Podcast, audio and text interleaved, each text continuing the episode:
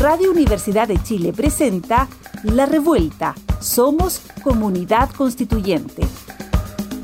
El magazine radial que celebra la escritura de la nueva constitución y propone un punto de encuentro para analizar su contingencia. Conduce Andrea Gutiérrez Vázquez junto a las opiniones de Constanza Valdés, Carolina Redondo, Danilo Urrutia y Nona Fernández. Bienvenidas, bienvenidos, bienvenidas a la revuelta. He vuelto. Porque si Daniel Urrutia pensaba que yo no iba a volver, volví.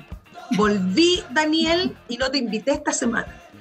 Castigado, castigado por tomarse. Pues no, oye, muchas gracias, Dani, Connie, por ese tremendo programa que se mandaron la semana pasada. Son lo más.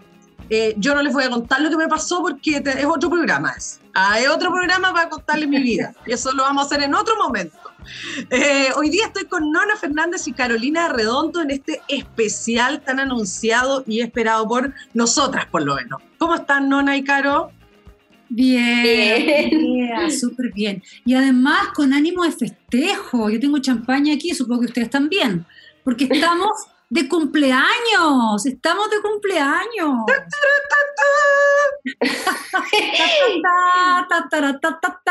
sí, sí, hay que decirlo hay que decirlo, nuestra radio, este espacio que nos ha acogido, esta familia de la radio Universidad de Chile, comienza su semana de aniversario porque cumple 40 años. Así es que nada, desde aquí, desde la revuelta, les mandamos un abrazo grande a todos, a todas y a todos los trabajadores de la radio por la tremenda pega que han hecho durante 40 años. Les queremos mucho. y muchas gracias por, recibirnos, por darnos el espacio y dejarnos hablar esta, las leceras que decimos a veces. Esta cantidad de barbaridades que decimos al aire. Oye, eh, pues, y señor, yo quiero mandarle un saludo al señor Mandiola. Señor Mandiola, eh, le, queremos mucho, que sean muchos años más. Eh, muchas gracias por acoger a este grupo tan heterogéneo que conforma la revuelta eh, y muy especialmente a nuestra amiga querida Antonella Esteve. Este programa va para ti, Antonella que ha, ha, defendido la cultura en todo este proceso y en todo este camino que ha hecho la Radio Universidad de Chile con sus programas de libro y todas las cosas vinculadas Oye, sí, y, además que la vimos en el, en el debate, en el debate de cultura, así es que hay una tremenda. Estábamos todas con ella ahí, e, era, nosotras estábamos ahí con ella, nos representó. ¿Cierto? Yo era Antonella, yo, todas somos Antonella. Todas ¡Ah! somos Antonella. ya.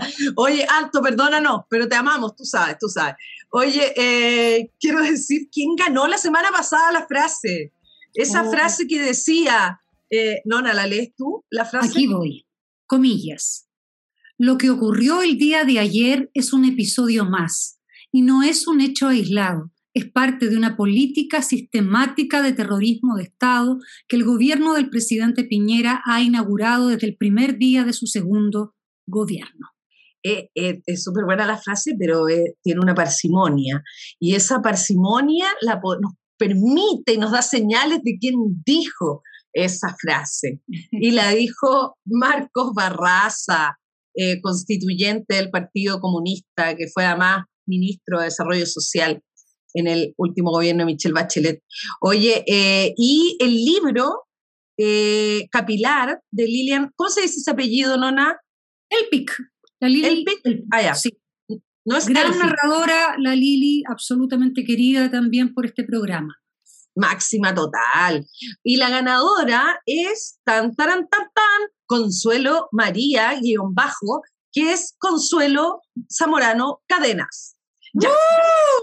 Metámonos, tenemos un piquero al programa porque tenemos mucho que hablar y no vamos a llegar a tiempo. ya, rápido. Y ahora vamos, señoras y señores, con nuestra sección que se llama El silabario constituyente. Comisión sobre Sistemas de Conocimiento, Culturas, Ciencia, Tecnología, Artes y Patrimonios. El silabario. Hoy, hoy día, eh, ¿qué vamos a aprender hoy en el silabario? El silabario constituyente dice así Andrea Gutiérrez Vázquez. Es sobre la Comisión sobre Sistemas de Conocimientos, Culturas, Ciencia, Tecnología, Artes y Patrimonios.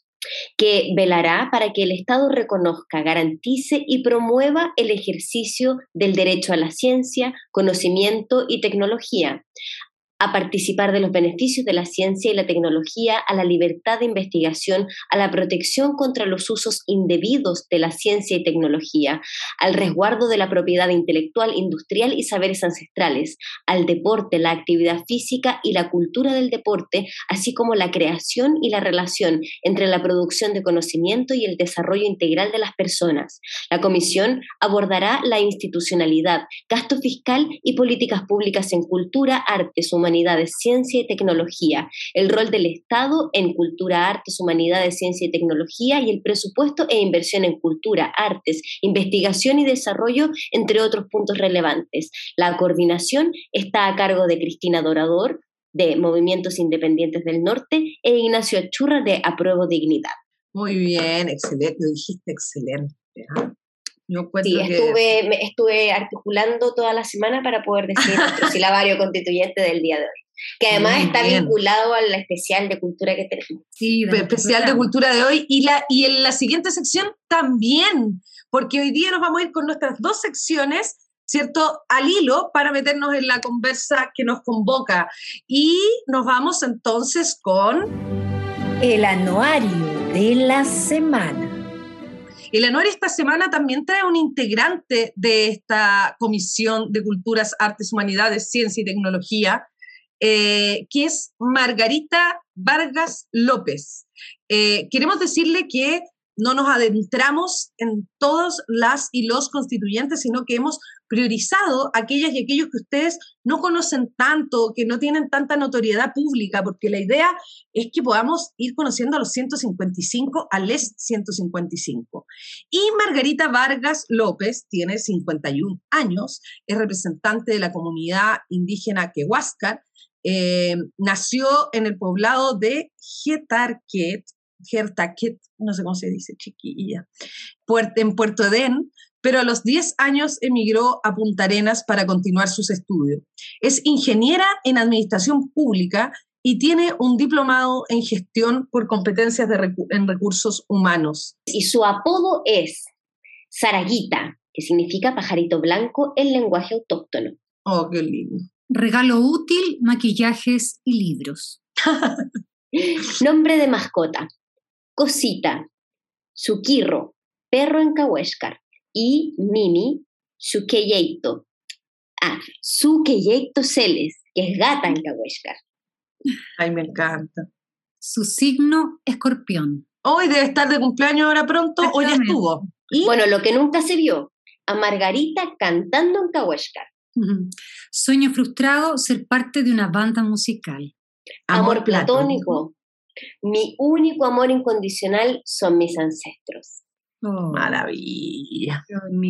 Otro que voy a enmarcar. Yo voy a, hacer, voy a tener mi oficina llena de enmarcados de, de anuario. Sí, sabes que es súper bonito como vamos aprendiendo palabras también a partir de los anuarios de nuestros constituyentes. Nos ha pasado ya. Nosotras aprendemos una enormidad. En este programa ustedes no saben. Bueno, no, y nos faltan, nos faltan 141 láminas del álbum de Les Oye, pero este, este es, como, es como el álbum, oh, no iba a decir una, una comparación desafortunada, me quedo callada, chiquilla.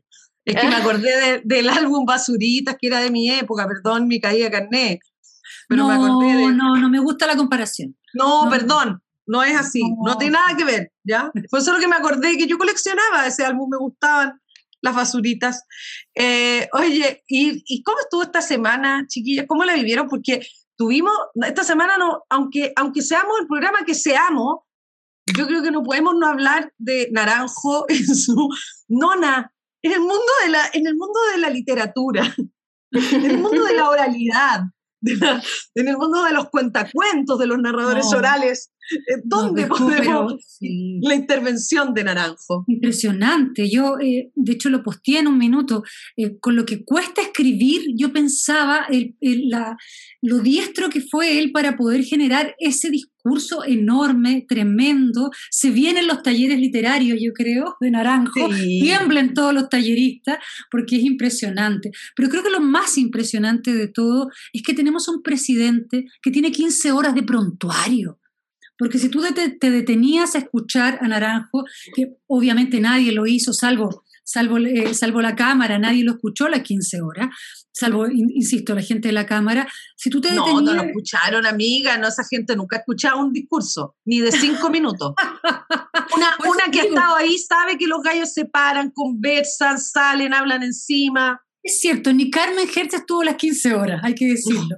Pero Ni la señora Carmen. era, era, era el prontuario, era el prontuario y no incluimos las violaciones a los derechos humanos. Podríamos haber estado ahí una semana. Sí, eso quería decir, es verdad lo que dice la nona, porque está solo vinculado a todo el daño ambiental que Sebastián Piñera Echenique, porque digámoslo es cineñe, eh, ha generado en nuestro país, como eh, a través del daño de nuestro ecosistema se han llenado los bolsillos, y eso a mí me parece insólito, me parece, como dice la nona, son 15 horas de prontuario, pero además de un prontuario que hoy día, viviendo la crisis ambiental que estamos viviendo, lo mínimo que cabe es poder, no sé, ir a encadenarnos a la moneda para que en el Senado pase y sea destituido, o no, o estoy siendo demasiado drástica. No, pero además, además yo creo, ha- había harta gente que estaba como indignada porque escuchaba que era como un show, ¿no? Este circo y esta. ¿Vieron la cantidad de gente conectada al live de Giorgio Jackson manejando al paraíso? Y que fueron No, unos y- pocos no. minutos. Yo- No, nosotros somos, lo- como, somos como un país, somos como un país de reality igual, ¿ah? Nos gusta esa, nos gusta esta, esta lógica. cosa. Nos gusta esta lógica. Y lo otro que yo quería decir, nosotros somos personas que estudiamos tea- teatro, ¿ah? Nosotros estudiamos teatro acá con las chiquillas.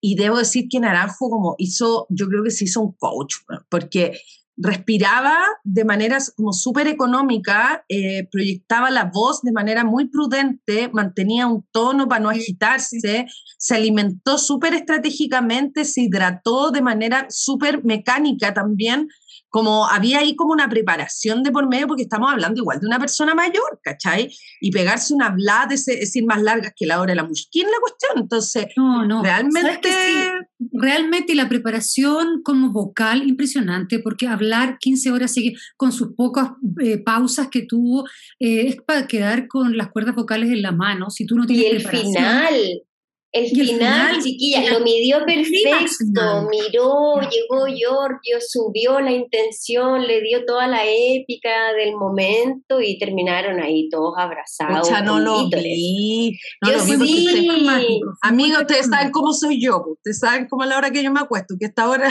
yo estoy, pero a, la- a las, a, la- a las 5 de la tarde estoy a punto de dormirme yo ahora, chiquillo. Te le digo al tiro. Yo termino el programa y me duermo. ¿ah? Eh, No, yo mira, voy a hacer una confesión muy flight, pero yo como en mi casa estamos colgados al cable, pero cuando llegamos ya estaba el cable ahí puesto. Eh, puse, pusimos el canal de TV Senado y, y vimos todo el momento final y después yo pensé que cuando terminó Naranjo de hablar ya entre todos iba a quedar un poco la embarrada, porque después el abogado hablando seis horas más, eh, ya los ánimos, el cansancio, se empieza a estirar el elástico, el chicle, yo pensé que iba a terminar eh, mucho más complejo todo, pero...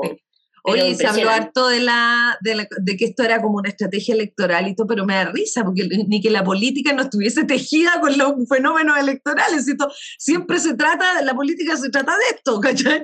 Como se trata de conservar el poder, acomodar lugar, los procesos electorales forman parte de eso, evidentemente, todos estos despliegues de, de, de espectáculos pero también tienen lecturas varias, ¿cachai? Y, y en la contracara, ¿cierto? De esto que estaba pasando con Piñera, que además probablemente tenía toda esta épica que le dieron en la Cámara de Diputados, en el Senado el portazo se nos va a venir seguro, eh, se acabó toda la, en el Senado no hay épica, digámoslo, eh, se vino justamente en el Senado lo menos épico, ¿no? Que se rechazó este cuarto retiro con eh, particularmente el foco y la atención se puso ahí como en, en Carolina Goich y también en este nuevamente el panorama electoral metido en esta como quitada de piso que significaría de que en el fondo Yasna Proboste no tiene ningún liderazgo hacia los parlamentarios.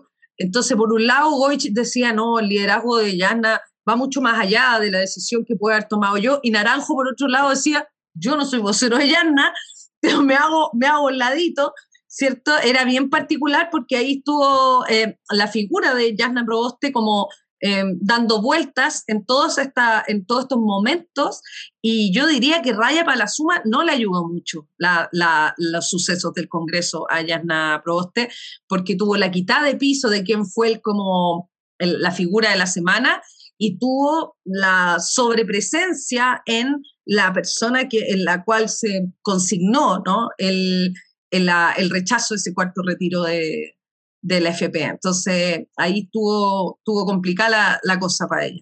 Oye, y, el, y además, claro, se acusaba constitucionalmente, se hacía todo este festejo, pero se aprueba la extensión del estado de excepción en Guaymapa. Es que, ¿sabéis qué? Es rarísimo, porque tú estás en una acusación constitucional. No, perdón, no es rarísimo, sino, no, no, no, soy ingenua, pero digo, estáis en un proceso de acusación constitucional donde estáis diciendo que hay que destituir a, a, la autoridad máxima, al presidente de la República, etcétera, y al día siguiente le das más facultades al presidente de la República. Entonces, estamos en, un, en, una constante contradicción y, y, es complejo seguirle el ritmo. Y que es bien estratégica, y que es bien estratégica, hagamos show, hagamos la cuestión, total, no va a pasar, vamos a quedar todos como reyes, estamos haciendo los gestos que hay que hacer, sin con eso menospreciar lo que hicieron. ¿ah? Yo lo encuentro eh, interesante porque mostraba un, había una, una, cohesión política interesante que se vio en torno a, a esta acusación a Piñera. Pero por otro lado también en realidad en los costos específicos, en las dificultades concretas, ahí sigue eh, como militarizando un sector que ya no da para más. De, no da para más. Y además es súper loco porque además tenemos una convención que ha estado dialogando con muy buen ánimo el tema de la plurinacionalidad y paralelamente tenemos esto. Entonces aquí empezamos a, entender que hay, hay ánimos tan polarizados, que, que hay, que hay eh, diálogos, discursos tan distintos eh, que tenemos que unificar. O sea, no puede ser ridículo. Es ridículo. Y es, de una, y es penoso, es tremendamente penoso lo que está ocurriendo. Y es verdad, y es verdad, Nona, que hay dos países, ¿no? El país que sucede en el Congreso y el país que sucede en la Convención Constitucional. Eh, sobre eso yo no sé si lo comenté acá una vez eh, lo, eh, conversando con, con, la Diamela, el tip, voy a, voy a citarla derechamente, la Diamela me decía algo que encontré que era buenísimo, me decía que la convención era una especie de Disney World.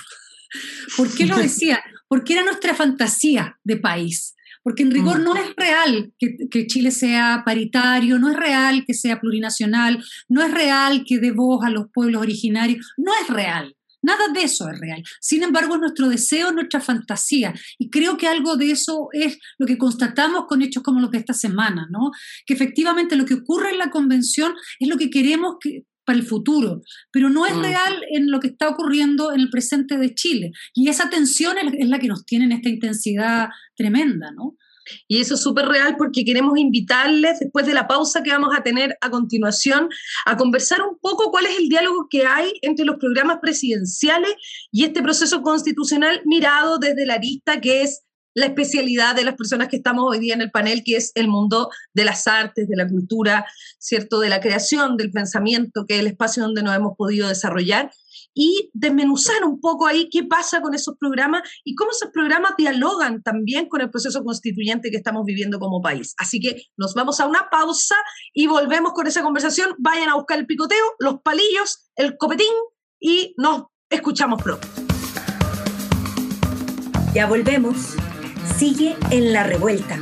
Somos comunidad constituyente. Radio Universidad de Chile 102.5 FM.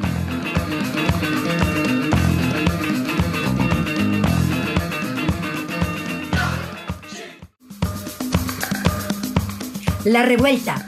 Ya está contigo Andrea Gutiérrez en la conducción. La acompaña Nona Fernández y Carolina Redondo ya, hemos vuelto y yo me voy a poner el acelerador porque este tema me toma, estoy poseída hoy día, estoy cumpliendo un sueño. Todo este camino que he recorrido en mi trayectoria radial es para llegar a un día como hoy. No, vamos a hablar de este tema que nos alucina tanto, em, que tiene que ver con los programas presidenciales, pero el área cultura, ¿no? ¿Qué, ¿Qué, pasa en esta elección presidencial con el espacio de la cultura, pero además cómo dialoga en miras a lo que está sucediendo en la Convención Constitucional, donde con mucho esfuerzo, lucha, activismo, se logró una comisión que abordara el ámbito de los derechos culturales, ¿cierto? Eh, y se está debatiendo ahí la incorporación de algo que hoy día no está consagrado constitucionalmente, que son los derechos culturales y cómo estos se ejercen, cómo estos se plasman, cómo realmente habilitamos un cuerpo constitucional que tenga brazos eh, efectivos en la política pública en distintos eh, espacios y ojalá de manera transversal. Entonces nos vamos a tirar un piquero, ¿no, Canola? Y yo les voy a decir al tiro, ¿se leyeron los programas? Por supuesto. Sí. Sí. Ya, Sí. porque si no las saco de la sala, yo hago eso en las clases, ¿ah? Se leyeron el texto, el que no se leyó para afuera. En un- Fuera. no importa que sean Sí, grandes. tía, sí, tía. Sí, los Sí. leímos, sí. Y sabes que solamente quisiera referirme a lo que estás diciendo antes de entrar, de hecho, a la- al, al detalle de lo, o a, a comentar lo- los programas, y es que es tremendamente importante, como tú dices, que dialoguen los programas con lo que se está trabajando en la convención, porque si no, nada tiene sentido.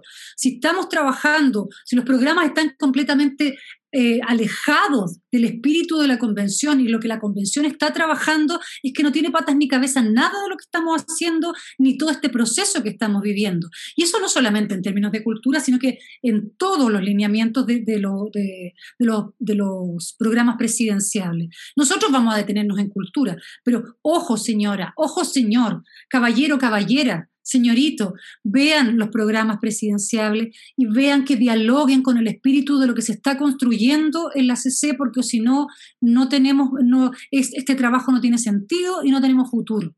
Vamos a entrar en una y, con, y futura- lo que hemos y que dialogue con, con el apruebo que votó en el plebiscito, que dialogue con la candidatura por la que votó para la convención constitucional y que eso dialogue con el programa presidencial. No nos pongamos esquizofrénicos, que haya gente que votó apruebo y ahora vote por cast. De verdad que no. tienen- no tiene ningún sentido. o sea, No, tengamos coherencia. transformaciones, necesitamos programas que hablen de esas grandes transformaciones. Oye, mira, antes de preguntarles con qué programa quiere partir cada una, eh, quiero decirles que algo que a mí me llamó la atención y vamos al tiro a descalificar al primer alumno en este, en este curso de Ah, yo sé lo que vas a decir, porque yo voy a- iba a decir que tenía de los siete programas, solo seis de los cuales comentaron, ¿no?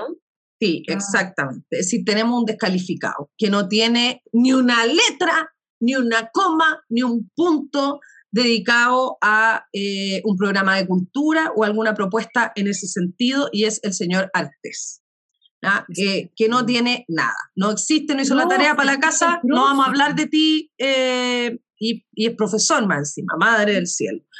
Eh, no vamos a hablar del profe Artés, pero vamos a hablar de los otros de los otros programas y quiero decirles también que me llamó la atención y es la primera vez, yo ustedes saben que soy una persona con larga trayectoria en el mundo de los programas presidenciales de cultura y eh, me llamó mucho la atención la importancia que hoy revisten los programas de cultura para la derecha.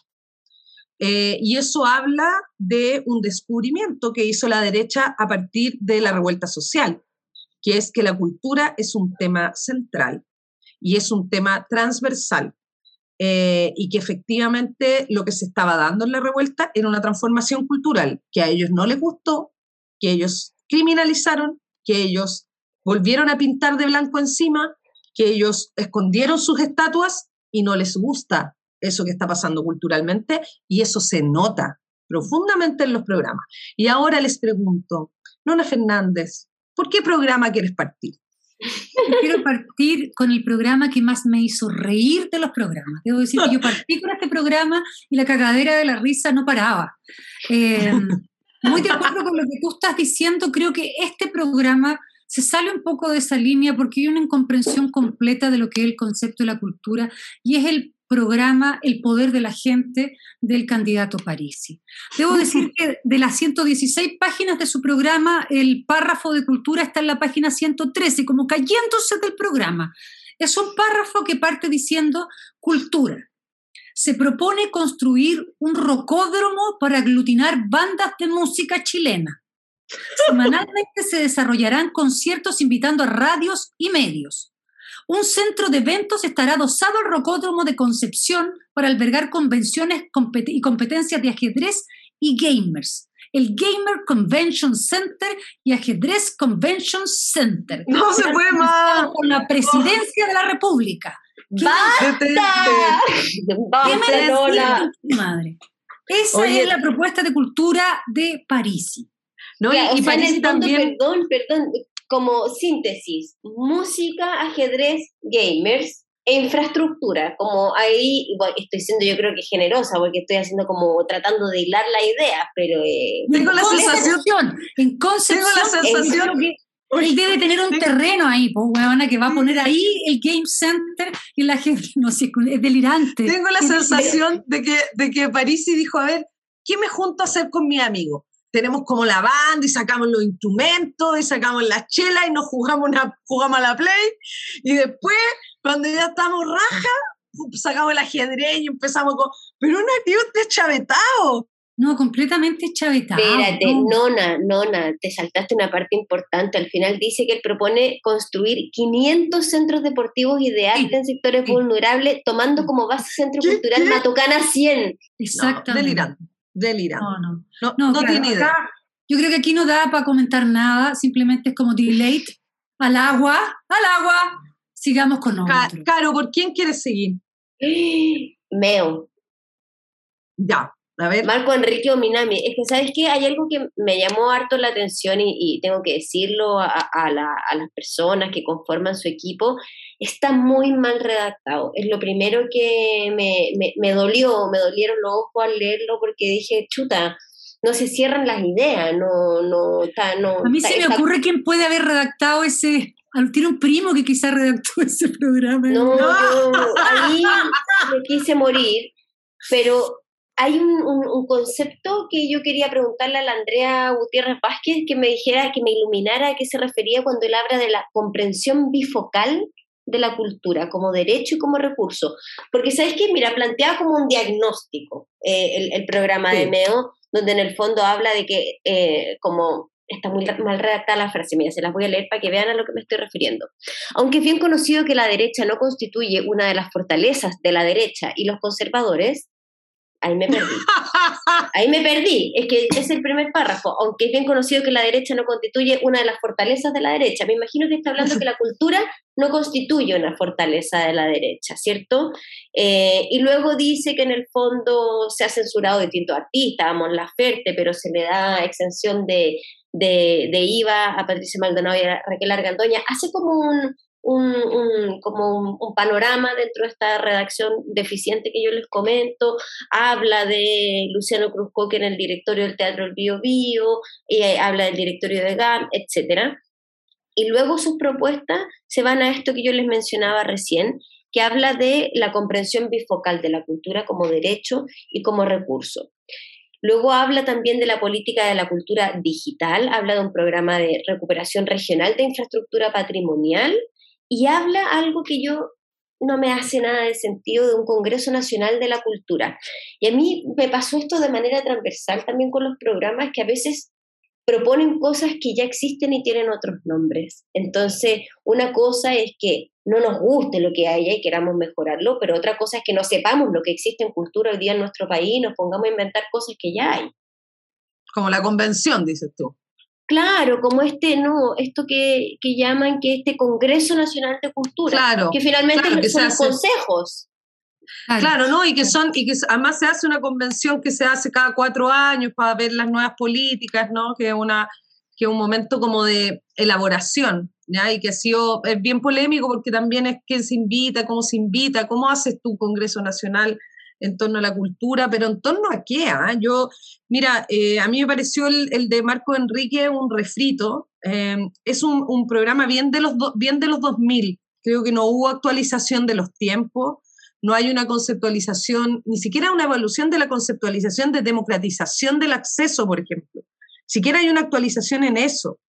Eh, esta, esta, mirada de la bifocalidad, nuevamente súper de los 2000 y bastante concertacionista en torno a esta mirada como de, de, la lógica como de la, de la industria cultural, ¿cierto? De lo que significa en el recaudo para el PIB las industrias creativas, ¿no? una falacia que, que, yo les he comentado varias veces y yo siempre que puedo lo cito, porque la industria en general en Chile, la, la, el ingreso que hacen o el aporte que hacen al PIB es bastante desigual. Hay algunas de las consideradas industrias culturales que no le aportan un peso al PIB, ya que no, no existen, y otras que son las que conforman finalmente esa cifra. Pero ¿hasta cuándo vamos a estar validando la preocupación, la importancia y el rol centro de los derechos mm. culturales en el aporte que se puede hacer al PIB eh, como una justificación para, por ejemplo, el presupuesto nacional, cuando sabemos que existen una multidimensionalidad de motivos para darle fuerza al desarrollo cultural del país. Entonces, esa bifocalidad de la que habla eh, Marco Enrique Ominami es una bifocalidad que está absolutamente eh, obsoleta en, ese crecimiento, em, que se ha profundizado únicamente una una nomenclatura de industria que ha hecho entrar a todo el mundo de las artes, particularmente en una falacia en torno a la política pública y en modelos de producción que han sido tremendamente precarizantes, donde finalmente la protección social, la seguridad social, los contratos, eh, la dignidad laboral de los trabajadores y las trabajadoras ha quedado suscrito únicamente lo que puedan percibir a través de sus derechos de autor o de autora. Entonces está bastante obsoleto, está eh, mal, mal eh, redactado, pero además yo te diría que el diagnóstico es un diagnóstico como de pelambre, de mucha cosa suelta, pero no hace el diagnóstico de a qué obedece que se puedan presentar estas situaciones de inequidad, a qué obedece, cuál es el modelo de corporación que ha permitido que Luciano que esté donde está o que los fondos concursables operen como operen. No hay análisis sobre eso, como que no hay médula, no, hay Es que parte, parte como un pataleo. Entonces, un pataleo en un programa presidencial, yo creo que se podría decir lo mismo, pero con una mirada de, política pública. Y eso es lo que a mí me falta. Oye, yo quiero hablar de mi, no de mi candidato, voy a decir de mi candidato, del programa de cultura que voy a, voy a proponer yo, porque ah, me, me, me preocupa, eh, me llama la atención la importancia, el orden, la claridad que hay en el programa de cultura de CAST. En el programa de cultura de CAST hay una posición de ultraderecha clarísima. Es decir, tiene una línea editorial y se titula Atrévete a recuperar nuestra cultura. Hay una disputa por la cultura.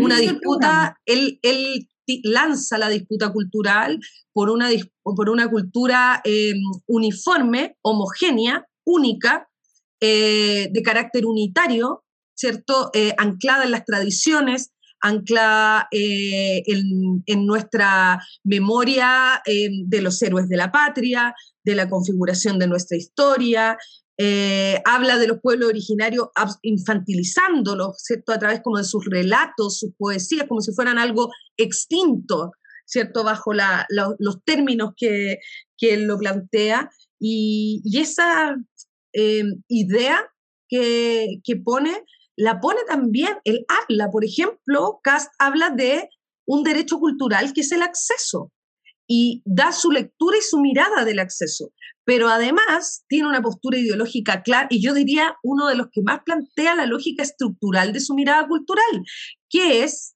que él no está de acuerdo con los tratados internacionales que ha suscrito Chile en materia de derechos culturales. Por lo tanto, él no avala aquello con lo que hemos fundamentado nuestra construcción de política pública en materia cultural, que son los acuerdos internacionales, los tratados de la UNESCO, ¿cierto? La, de la Convención eh, que defiende la, diversidad de expresiones culturales. No, no, él dice, eso, nos vamos a salir de la, nos vamos a salir de la UNESCO, no vamos a salir de la ONU, vamos a alejarnos de esa conceptualidad y vamos a recuperar lo nuestro, lo propio, lo único. ¿Cierto? Eh, y volveremos a ser quienes somos. Y eso está en su línea programática completa en todos los ámbitos y para él la cultura es medular. Eh, y ahí está el recate de las tradiciones del rodeo y de todo lo que hemos visto también en los últimos días en torno al maltrato animal. Y en torno a lo que dices tú, Andrea, del acceso, él lo pone así súper claro. Dice, sobre la difusión y el, y el foco sociodemográfico se debe poner particular énfasis en los sectores más vulnerables, niños, niñas, niños, ancianos y sectores populares. Eh, en el fondo, perdón, ¿qué, quiero decir con esto? Eh, también siento que hay una mirada absolutamente, porque él dice que la cultura se ha politizado, que está como cooptada en un sector, y lo dice así tal cual. claro. Aquí hay una parte donde él dice eh, más difusión artística y cultural, cero difusión ideológica. La cultura no es ni de derecha ni de izquierda. Sin embargo, desde hace años que los fondos culturales se usan para financiar proyectos ideológicos, como la Fundación Frey o Allende. Vamos a terminar con esos traspasos y subvenciones. El foco será exclusivamente artístico y cultural. Es decir, lo artístico y cultural enjuagado, ¿cierto? Bajo una lógica sin punto de vista, básicamente. Exacto. ¿Ya? Amada anula el lenguaje inclusivo eso es tremendo, eso es tremendo, el mal llamado lenguaje inclusivo. Recuperemos el lenguaje, no más de formación cultural. Eh, yo encuentro que un poco lo que hablábamos al comienzo, de cómo podemos tener un programa que va completamente en contra de lo que, del proceso en el que estamos eh, movilizándonos, ¿no? No solamente el trabajo en la CC, sino que el proceso completo que esta sociedad ha estado llevando desde hace mucho rato. Esto, esto es eh, súper preocupante, súper preocupante. Sí, no, no, yo, yo, yo sí me hice fanática, pero malamente fanática del cuento de la criada, de la serie, que me perdonarás lo millennial que soy, vi solo la serie, no leí el libro, me perdonarás, nona. Pero, profe, perdóname, profe. No, es que yo leo eh, no solo esta parte del programa Cultura de CAS, sino que he hecho el ejercicio de ir leyendo otros pedazos y yo creo que no está muy lejos de esta realidad distópica donde todo lo que no es igual a mí, según mis criterios, se anula, se somete y, y yo creo que hay que tomarlo en serio yo creo que hay que mirarlo con preocupación. El otro día una periodista en, una entrevista me decía, no, pero ¿para qué leer esas cosas? yo le decía, hay que leer esas cosas.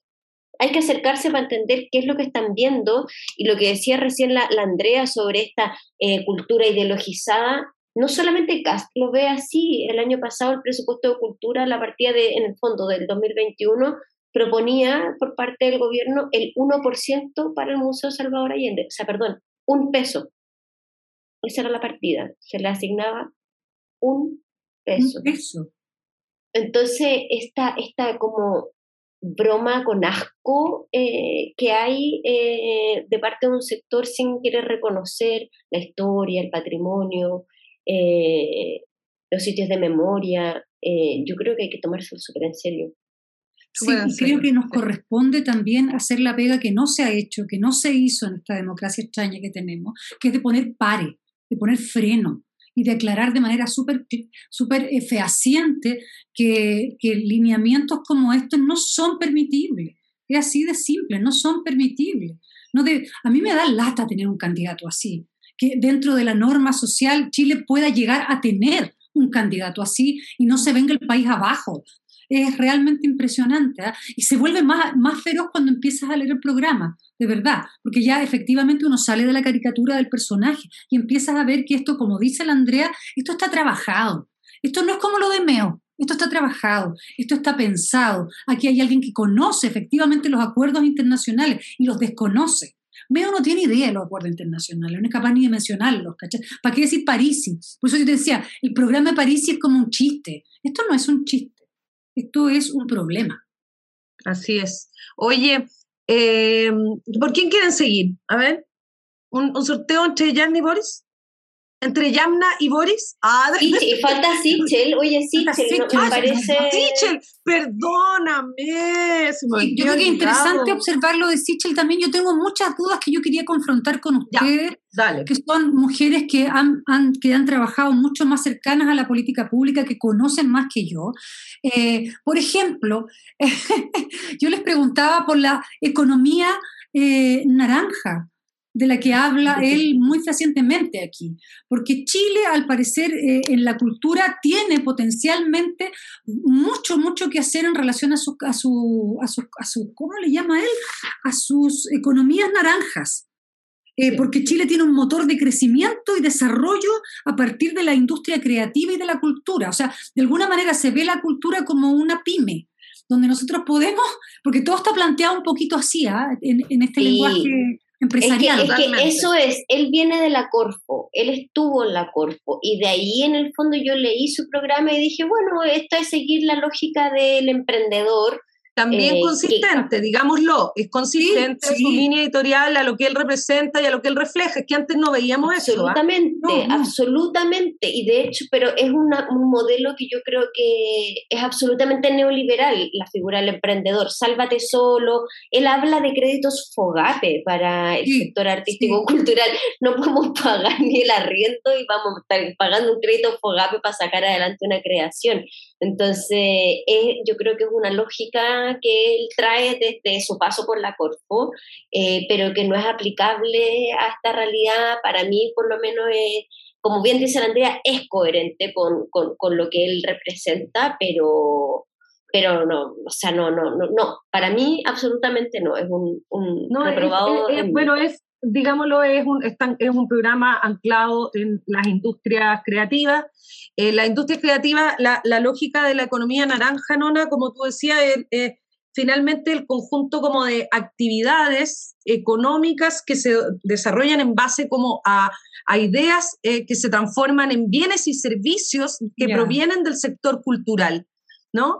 Eh, y eso conforman un ecosistema económico de transacción económica, de valor económico que aporta al PIB y que es lo que conforma la economía naranja. Y lo que hemos visto en los últimos años es una especie de impulso forzoso a que todos integremos ese ecosistema, aunque no tengamos ni funcionemos bajo esas características, nos veamos obligados a funcionar así. No nos olvidemos nunca cuando Luciano que quería que todos nos transformáramos en empresa, que todos fuéramos emprendedores, que el que tiene una compañía de teatro tiene que ser una empresa, que el que tiene... Y él mismo fracasó en esa tarea en las tardes 90, digámoslo. Y ese modelo es un modelo absolutamente insuficiente que alcanza únicamente para un espectro específico de desarrollo y eh, existe un gran ecosistema que se, se desenvuelve de otra manera, con otros códigos y con otras lógicas, pero para esas personas el programa de Sichel no alcanza, por lo tanto no están incluidas. Andrea, me acordé mucho de ti porque leí una parte que dice desarrollar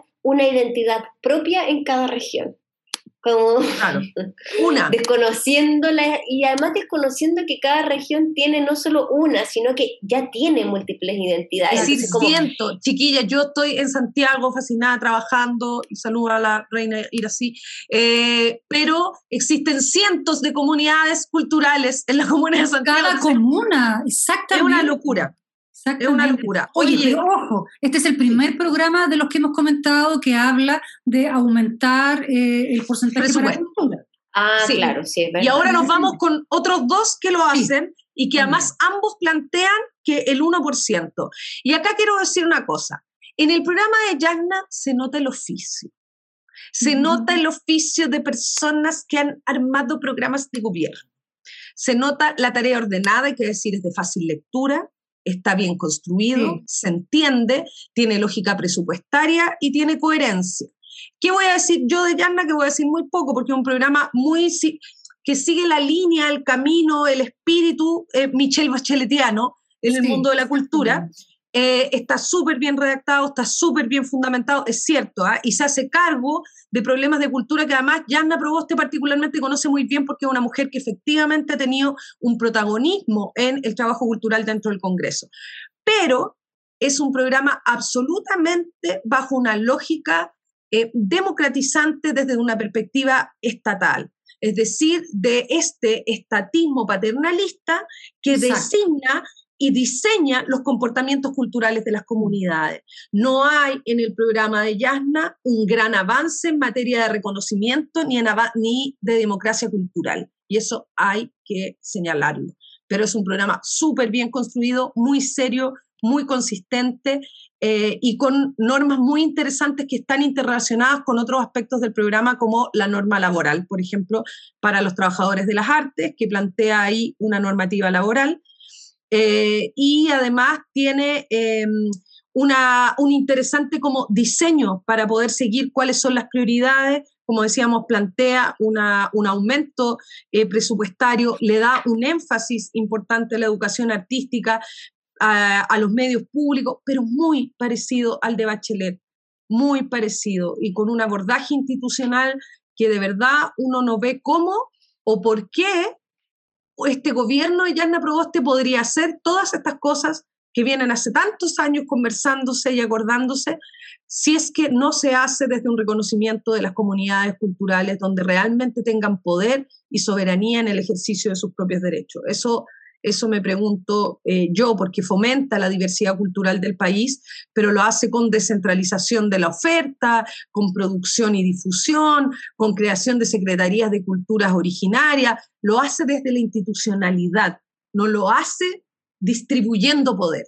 ¿Ya? Así, no sé si lo dije claramente, pero... Sí, súper claro, y, yo creo que es el gran problema, que es, el gran, es como el gran giro que se requiere hacer, insisto, en diálogo con el proceso que estamos viviendo, ¿no? Eh, generar más puentes de trabajo y, generar espacios culturales que vengan desde abajo hasta, o sea, generar una lógica cultural que venga desde, la, desde abajo hacia arriba, ¿no? Hacia la institucionalidad. Y que creo que este es el problema que aquí vemos en general en este programa. Oye, yo solo quiero, quiero hacer un punto que esto nos debiese importar, que dice transformación digital. Por favor, por favor, tenemos un ministerio que en estos cuatro años no fue capaz de implementarse completamente porque este gobierno no quiso ni tuvo la voluntad de hacerlo, pero hay algo en lo que se queda cojo este punto de transformación digital, que es iniciar un proceso de transformación que agilice los procesos administrativos cooptados por la burocracia. Perfecto. Pero sabes que yo creo que no se hace cargo de la precariedad en la que están los trabajadores y las trabajadoras Totalmente, de ese ministerio.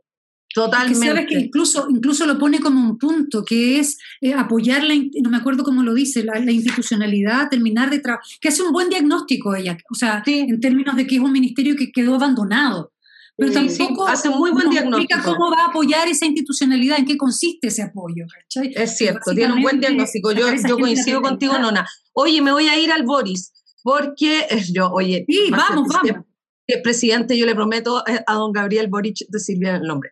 Em, no, decir que, claro, efectivamente en el, en el programa Gabriel Boric vemos y distinguimos este cambio de paradigma, ¿no? Este cambio de perspectiva, donde efectivamente vamos a hablar probablemente del que es su, su gran caballito de batalla y la gran transformación, porque los otros tienen bastantes similitudes con Yarna Proboste, eh, que es el tema de los puntos de cultura, ¿no? que es trabajar y avanzar en una política de reconocimiento de las distintas formas de organización y de expresión de las comunidades culturales en los distintos territorios del país, reconociendo quiénes son, aceptando cómo se comportan, validando aquello y generando con eso una gran puesta en red que permita no solo un drenaje desde el Estado hacia las organizaciones, sino que entre las organizaciones. ¿ya? Y además un, un paradigma latinoamericano con una lógica latinoamericanista que también es una mirada que hemos visto muy poco en la política pública cultural chilena que siempre mira a las Europas. Eh, pero eh, decir una cosa, le pegaron harta tijera al programa de Boric en, la versión que hicieron, ¿ah? Estoy súper de acuerdo porque parte de esta explicación que tú das no está en el programa. No termina de ah. entenderse en el programa. No, yo explico los puntos de cultura, como se entienden los puntos de cultura, quienes hemos estudiado los puntos de cultura, cosa que he tenido la suerte de, de, hacer. Sí, pero creo que, mira, como tomando lo que decíamos de antes, del de Yasna y este de Boric, la gran diferencia para mí está en esta frase que dice una nueva alianza entre el Estado y la sociedad civil organizada en todo el país para valorizar el aporte del trabajo cultural al desarrollo social del país y garantizar condiciones básicas dignas.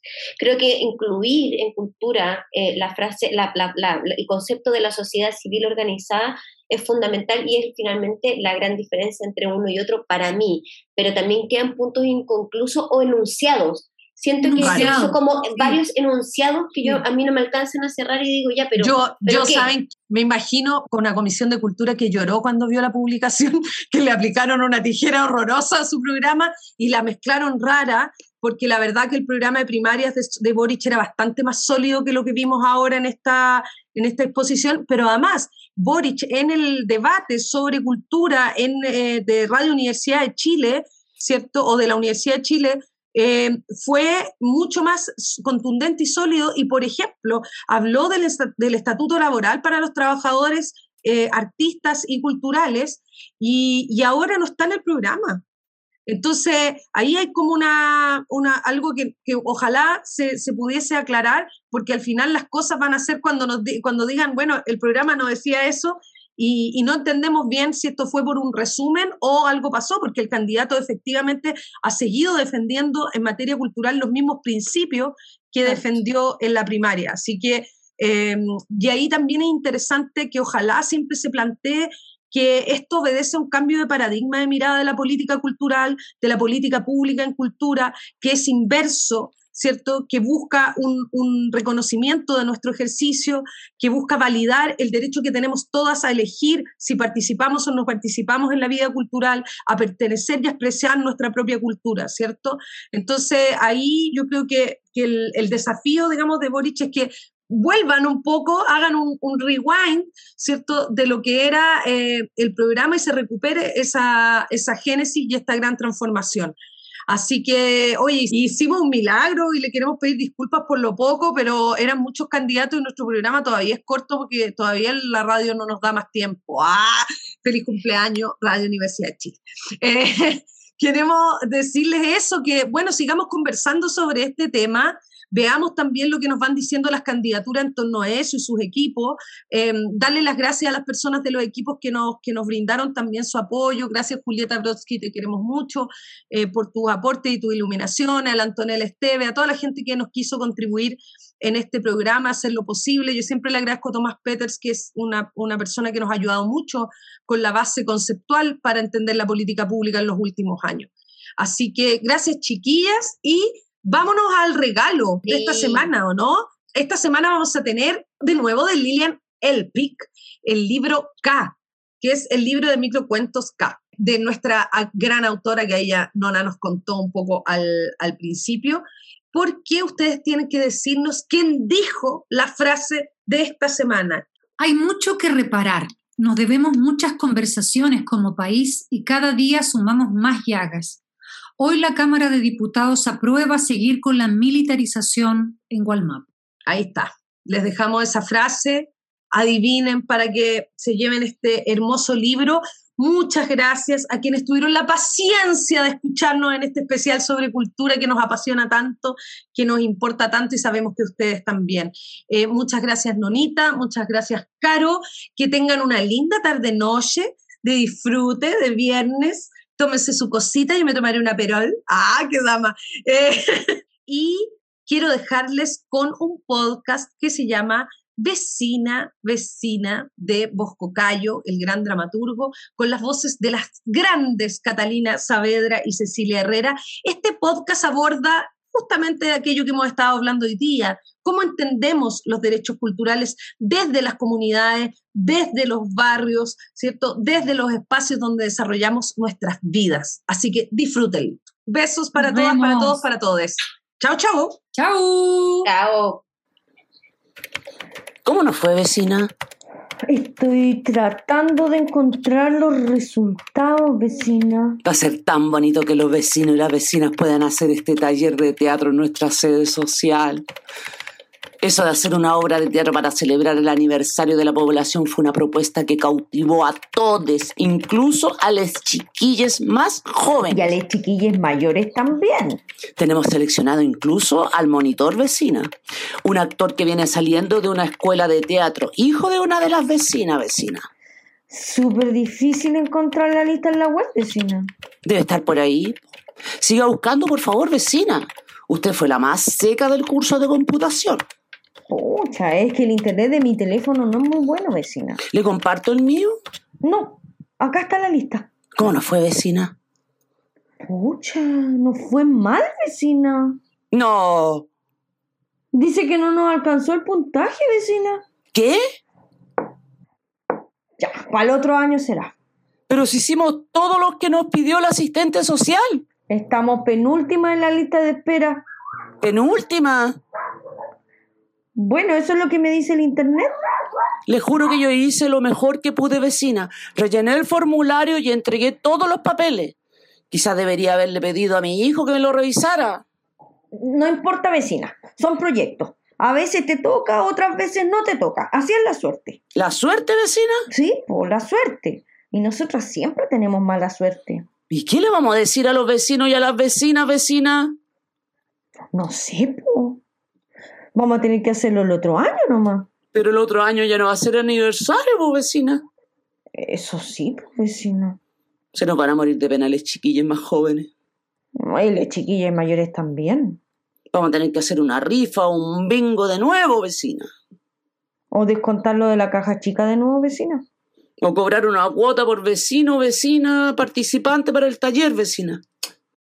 Pero nadie tiene plata para pagar por un taller, pues vecina. Lo dijeron en la última reunión, vecina. Hay ganas, pero no plata. Vamos a tener que dejarlo para el otro año nomás, vecina. Aunque no sea el aniversario. Le juro que el otro año lo ganamos. Pucha la lecera, vecina. Pucha la lecera, vecina. Radio Universidad de Chile presentó La Revuelta. Somos Comunidad Constituyente. El magazine radial que celebra la escritura de la nueva constitución y propone un punto de encuentro para analizar su contingencia.